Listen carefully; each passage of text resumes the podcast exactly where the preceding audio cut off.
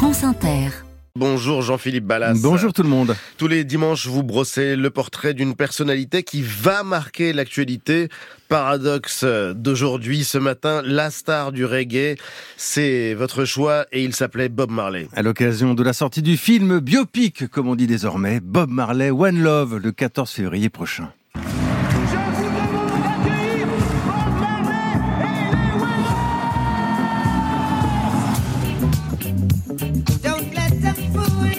Un tube. Le reggae, c'est la musique du peuple. Vous êtes vraiment une superstar.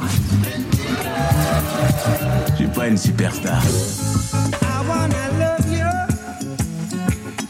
and treat you right. Et il y a quelque chose d'improbable dans la destinée du jeune Robert Nesta Marley, enfant métis, né en 45 d'une mère jamaïcaine descendante d'esclaves et d'un père blanc britannique qui lui donnera son nom mais qui l'aura à peine connu. Le gamin grandira dans le quartier pauvre de Trenchtown, au sud de Kingston, loin de tout avec sa guitare, jusqu'à devenir la première star issue du tiers-monde, persuadé que sa musique, le reggae, va devenir quelque chose de très très grand.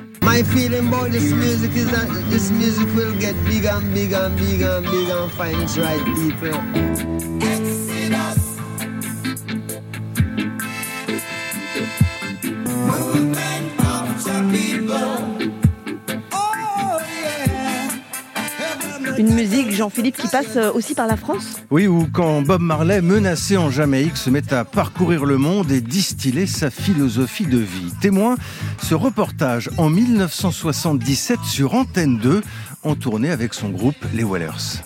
Cet homme de 1m60 avec ses anglaises frisées ne se contente pas d'hurler une musique coup de poing. Bob Marley jette également un cri de révolte contre la misère et l'oppression.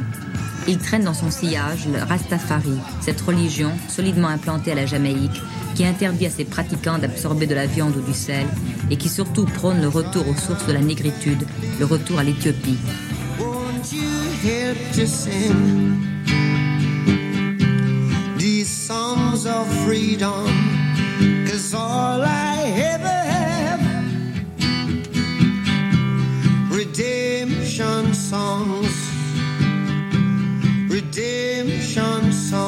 Mais l'histoire va se terminer beaucoup trop tôt. Le 11 mai 1981, Bob Marley succombe à un cancer.